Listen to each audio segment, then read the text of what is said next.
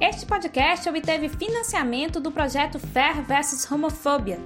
Ludoped e a revista Gambiarra se uniram para trabalhar com a Fair Network e a Futebol vs Homofobia, elevar as vozes LGBTQAP+, no futebol e mostrar o poder do esporte em promover a diversidade e inclusão.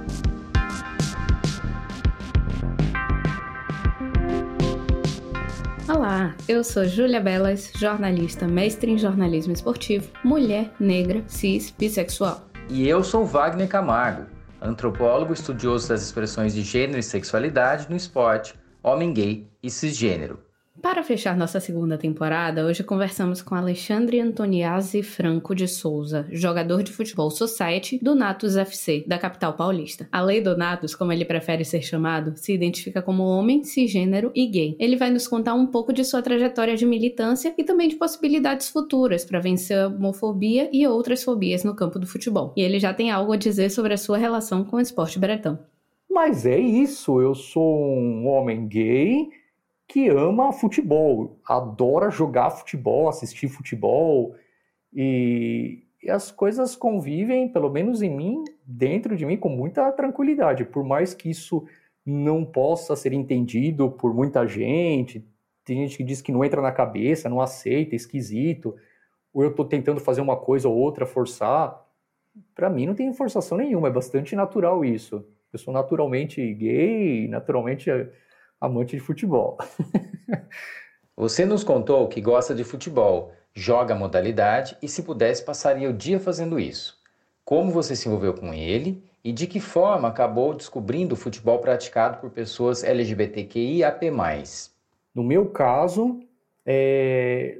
já veio muito assim, já de família mesmo, né? O meu pai, ele nunca me ensinou a jogar futebol. Eu tenho dois irmãos mais novos. E isso é bastante nítido, né? Esses dois irmãos meus são héteros.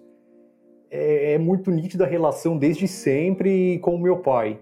A, desde os meus irmãos com meu pai e a minha. Então, meu pai ensinou mais esportes, era coisa física, atividade física para os meus irmãos. E para mim, não. Ah, eu era relegado à leitura, para assim, para estudar. E então, desde sempre eu naturalizei, né? Também ouvi essa, essa fala assim, essa, esse jeito num podcast que eu gostei bastante. Eu naturalizei que futebol não tem nada a ver com gay. Com o tempo, na adolescência, eu fui me entendendo como gay. Então, para mim, o futebol não tinha nada a ver é, com a minha vida. Isso era bastante claro. Por isso, na, na idade adulta, eu comecei a procurar atividades, esportes para fazer. De alguma forma, sempre pratiquei esporte na vida e adulto eu quis a, procurar atividades para fazer. E daí, fuçando no Google, eu entrei. Na época, é, existia ainda, isso era 2013, existia ainda o site do CDG, o Comitê Desportivo LGBT ainda tinha estava no ar. E eles estavam procurando gente para da comunidade LGBT para montar times de futebol. E eu mandei mensagem, tinha lá um e-mail e falei que tinha interesse, porque aparecia escrito né, na chamada do site. É, não precisa ter experiência, a gente quer montar time, é difícil. O vôlei tinha já campeonatos, várias atividades, parecia consolidado, e mas o futebol precisava de gente. Mandei a mensagem, isso em 2013. Isso, exatamente isso. Três anos depois, eu recebi a resposta por e-mail. O Érico, que estava é, à frente, acho que sempre teve à frente do CDG, mandou a resposta dizendo que tinha o Natus. O Natus ele nasceu em 2015, mas foi isso, né, em maio de 2015. Daí, em março de 2016, eu recebi essa resposta do Érico dizendo que tinha o time e se eu tinha vontade de ir lá colar junto para conhecer os caras. E eu fui. Aproveitando que estamos falando sobre essa manifestação de grupos LGBTQIAP+, dentro do futebol, e mais especificamente do Futebol Society de quadra, parece que há entendimentos diferenciados sobre tal expressão esportiva, principalmente por parte de pessoas alheias, que o veem ou sabem de sua existência. é importante dizer, dentro do Natus, criando essa minha identidade como jogador de futebol e entendendo que eu também faço futebol, pertenço do mundo futebol, né? Mas também essas conversas, isso é bastante importante dizer, é tão fundamental. É, todo o pessoal, como eu falei, repetindo, né? Seja academia como vocês, seja jornalistas, ou seja outras instituições, outras áreas que chegam e conversam, porque vai legitimando essa ideia, o que a gente faz. Senão parece uma coisa de que é uma galera que está lá correndo por fora. Isso a gente ouve, né? Mesmo quando eh, vai alguma coisa para o YouTube, por exemplo, vídeo, divulgação de terceiros, né? Sobre o, o Natos, e depois nos comentários vem, é, como já teve um em especial, para deixar claro, um cara falando nos comentários. Bem, se eles querem jogar, que joguem que se reúnam, né, façam os torneios. Mas isso não tem nada a ver com o futebol e não tem nada a ver com os estádios. Tá no comentário lá, printei tudo. Então tem é, é, essa lógica assim de que, ah, beleza, se lá ó, os viados quer jogar, deixa eles jogar, imagina, vai impedir que eles joguem. Mas não tem nada a ver com o futebol, não tem nada a ver né, com, com o estádio, como estavam nas palavras que ele usou. Sim, é impactante esse tipo de reação. E como é a aceitação ou mesmo o entendimento desse futebol LGBTQIAP+, por parte de quem joga? Para você, como seria se posicionar em relação a isso? É, é o nome, né, que é uma coisa que me vem à cabeça, que também é uma aprendizagem para mim. O futebol, que futebol eu tô, que futebol eu jogo. E eu adotei essa forma, que é futebol de LGBT, por conta de ter seguido lives, é, visto, se, ouvido podcasts também de mulheres falando de futebol de mulheres. Em uma live em especial, eu vi as entrevistadas comentando isso, falando é, porque futebol feminino podia pensar outras coisas, né? Então elas falavam futebol de mulheres. Eu achei tão legal aquilo. É, e eu jogo futebol de LGBT. E eu acho que quando fala desse jeito, tem uma estranheza mesmo, né? Assim, como assim futebol de LGBT? O que, que é isso? E acho que dá oportunidade de comentar. Porque é sempre futebol, é tudo futebol, mas é verdade que tem umas especificidades, né? Tem umas coisas que a gente vive, a gente da comunidade LGBT, quando joga futebol. Também tem várias lives sobre os torcedores, né? As torcidas. Eu ouvi né, o podcast também que vocês fizeram, ah, o primeiro da série sobre as torcidas, que é maravilhoso isso, e eles acabam acontecendo, né, se organizando antes dos times de LGBT. Mas ah, tem essa questão que é importante, assim, de como chamar, né? Eu fico muito à vontade falando desse jeito, que eu jogo futebol de LGBT. É importante que hoje haja expressões de sexualidade e gênero que possam existir em alguma parte do universo futebolístico. Vamos lembrar, né, Wagner, da história de Justin Fashanu, um jogador inglês que foi o primeiro a sair do armário da sexualidade como profissional, declarando-se gay ainda nos anos 90. Ele não apenas passou a ter problemas relativos a contratos, como passou por maus momentos em sua vida pessoal, como o afastamento da família e um preconceito social generalizado sobre a sua orientação. Pois é, isso ainda é um grande tabu no esporte e o que dificulta outras enunciações de gênero. Mesmo as e os atletas têm medo de reações descabidas e violentas por parte de colegas de equipe e de torcidas, organizadas ou não, a respeito de suas identidades de gênero e sexualidades. No geral, crianças ainda continuam a ter uma educação binária, ou seja, meninos devem se tornar homens e apresentar masculinidade, e meninas devem se tornar mulheres e são obrigadas a desempenhar feminilidade. Qualquer outra autoidentificação sofre perseguições. Como foi seu caso, Alê, quando criança? Quando eu era é, criança, eu tinha contato é, com outra. Bem, eu, eu era bastante afeminado quando era criança. E isso foi modificado em mim à base de tapa. Essa é a, o meu percurso enquanto criança. Assim, né? A, cada um com a sua história. A, a, a, minha história, assim, não tenho, assim, não é associado, não é um momento feliz. eu o momento feliz da minha vida é a fase adulta, a idade adulta. eu fui me encontrando, me curando, me entendendo, me resolvendo e tô me sentindo assim na minha potencialidade de vida. Então, assim, na, na minha história pessoal é a idade adulta que é a idade feliz, próspera, assim, florescendo, porque a infância não tenho assim, né? Assim, lembranças boas, né? Não foi, porque era bastante complicado isso. Então, na, tinha isso. Eu, eu fui sendo, eu fui sendo masculinizado à base de tapa. Foi isso que foi acontecendo. Eu não sei muito agora dizer explicar. Eu, atualmente, agora, agora como homem adulto, eu me identifico como masculino e gosto. É, às vezes os rapazes lá do futebol, né? Eles brincam, sabe? Ah, você é a mais masculina do grupo.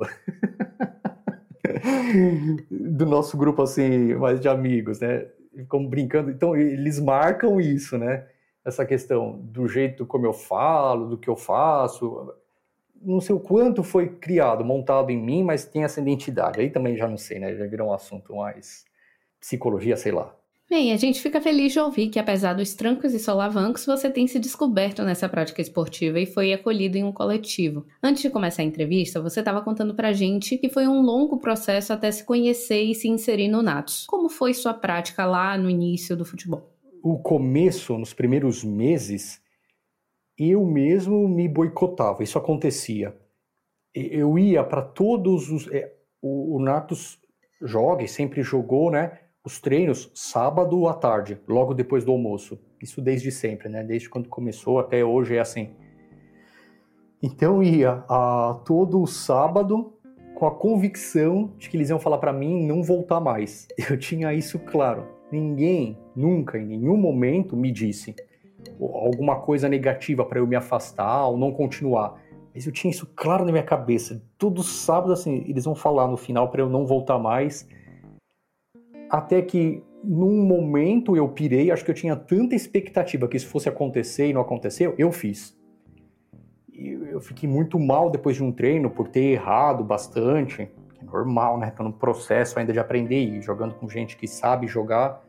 O Natos é bem embaralhado, né? Quem, habilidade, quem sabe quem não sabe jogar. Mas errando, eu saí do treino, mandei um áudio falando que eu ia aprender a jogar futebol e entrar numa escolinha. E depois, quando eu tivesse aprendido, eu voltava para os treinos. E desliguei o WhatsApp e fiquei o fim de semana fora do ar, chorando muito, mas chorando muito. Vários momentos de choro, vários, né? Porque daquele você fica florando as coisas de você, dentro de você.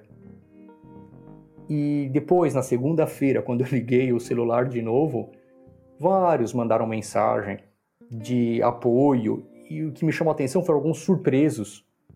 Como, por que você está agindo dessa forma, né? Como assim? Por que você está saindo? Não existe isso de aprender e depois voltar. Tem que aprender com a gente. Foram muito, muito, muito na minha direção, muito acolhedores. E mostraram o que a gente fala, assim, agora o que é o DNA do Natos, né? vem junto, a gente está criando lugar, está criando espaço, ocupa também com a gente esse espaço. Essa é a ideia deles. Eles não falam com essa clareza toda, mas isso está no comportamento deles, na prática. E, a, e daí eu fui me deixando tomar e deixando ir, né, no futebol.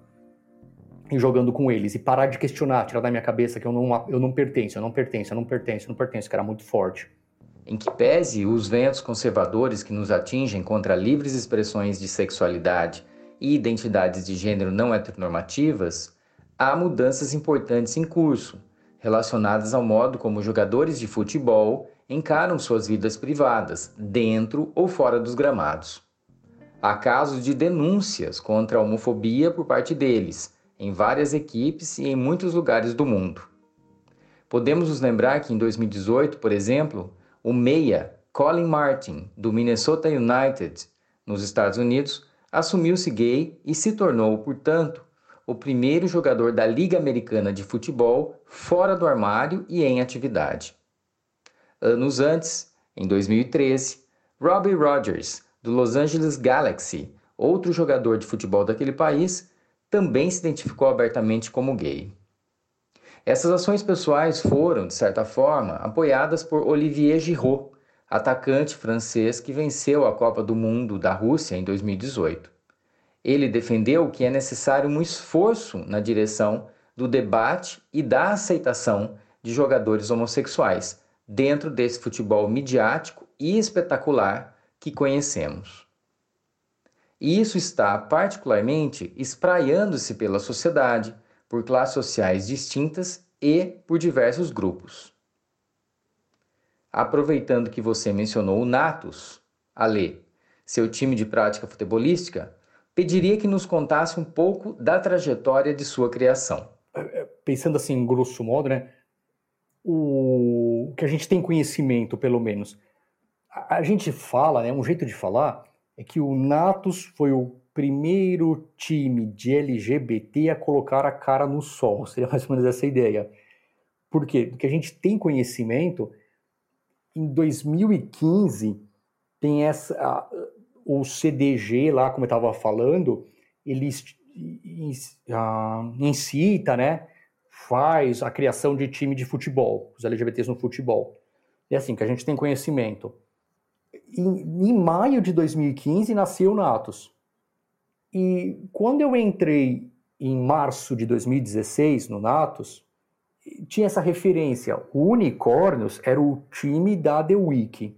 Era falado desse jeito por conta de quem jogava lá.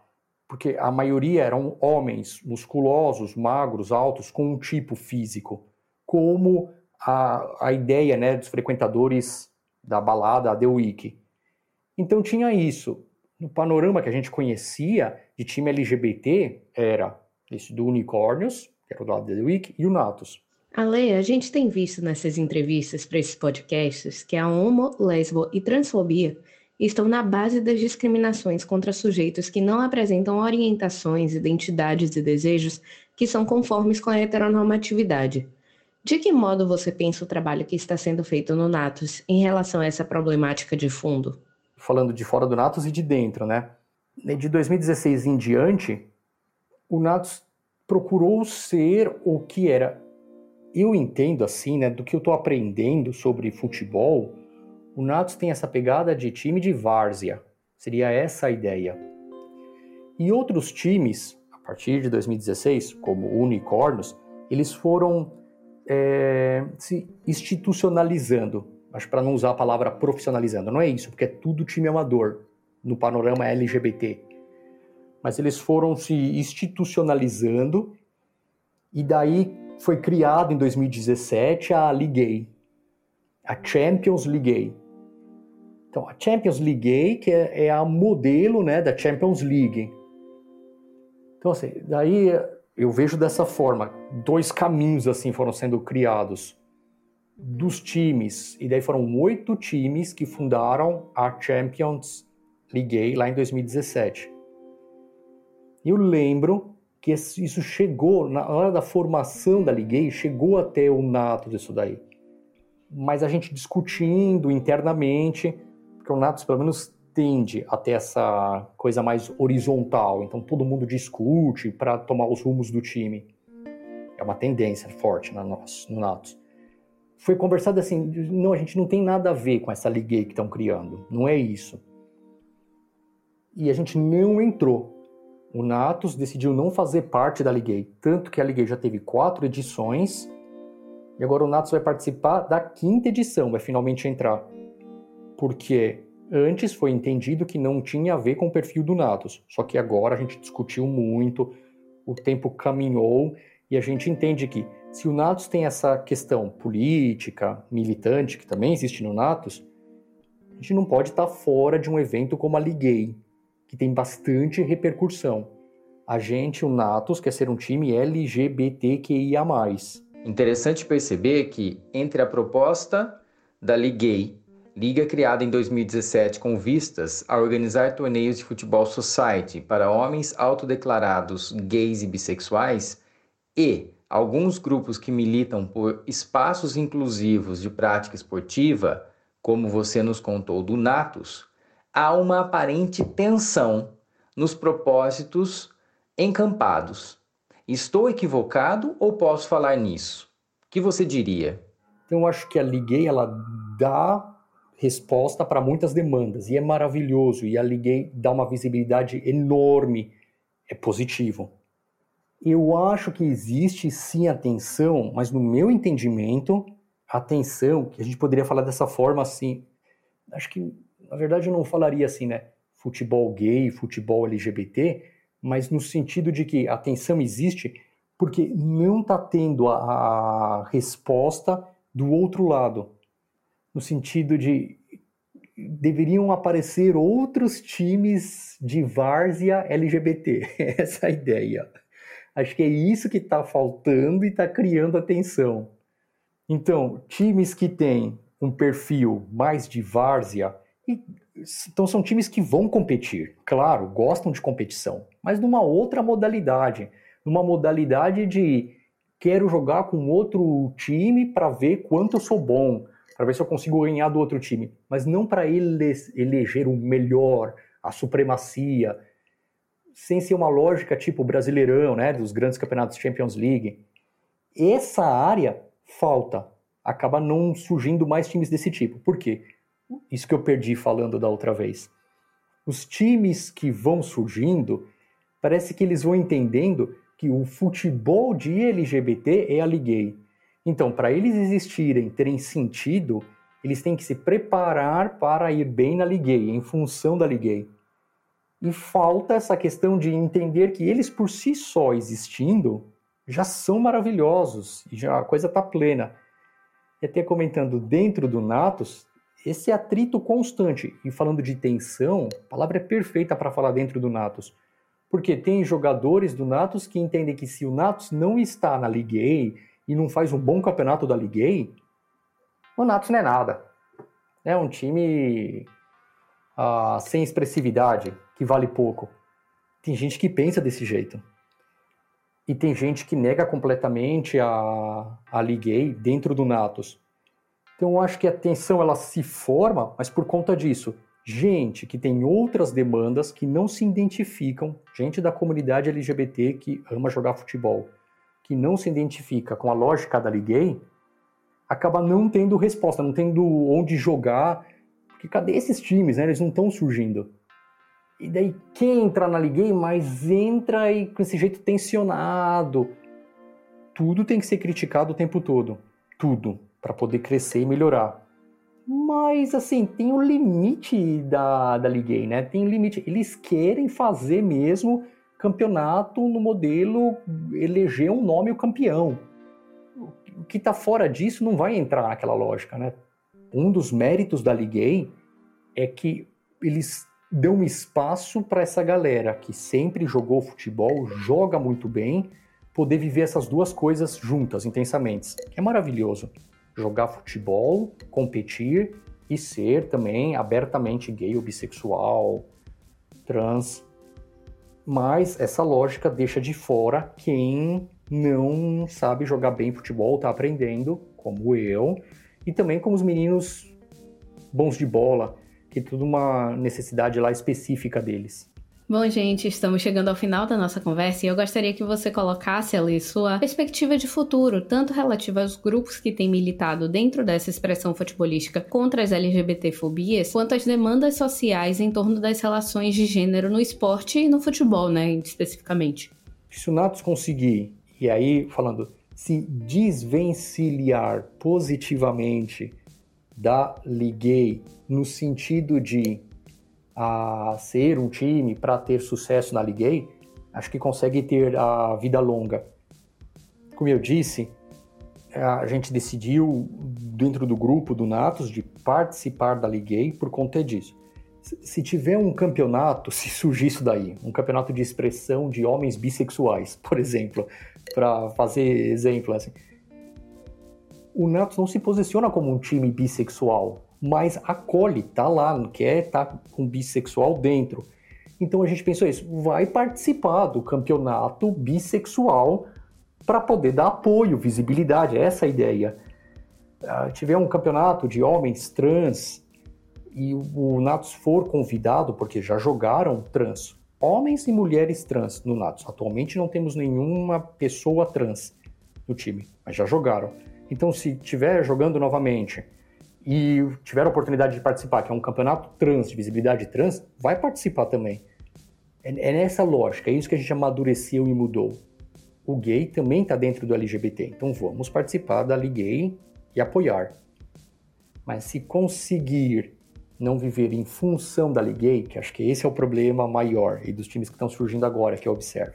Se conseguir não viver em função da Ligue, aí consegue respirar, relaxar, ter a sua própria identidade, que é essa de inclusão de todo mundo, mesmo quem não sabe jogar, e vai ter vida longa, porque existe demanda. É isso.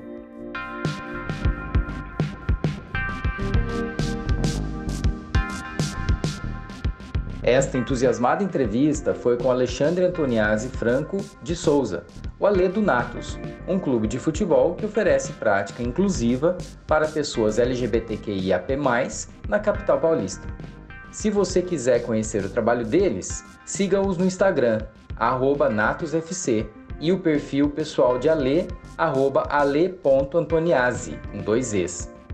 No Facebook, você pode seguir a página do Natus, Natus FC. Então é isso, gente. Esse foi o último episódio da segunda temporada do Prorrogação, o podcast de parceria entre o Ludopédio e a revista Gambiarra, com financiamento da Football Against Racism, FAIR. Tanto o site do Ludopédio quanto a revista Gambiarra foram financiados para trabalhar com a FAIR Network e o projeto Futebol vs Homofobia, propondo dar visibilidade às vozes de pessoas LGBTQIAP+, no futebol e mostrar o poder do em promover a diversidade e inclusão social. Se você gostou, comente, compartilhe e divulgue o nosso podcast. Siga siga-nos nas redes sociais, arroba Ludopédio e arroba Revista Gambiar. Obrigada e até a próxima!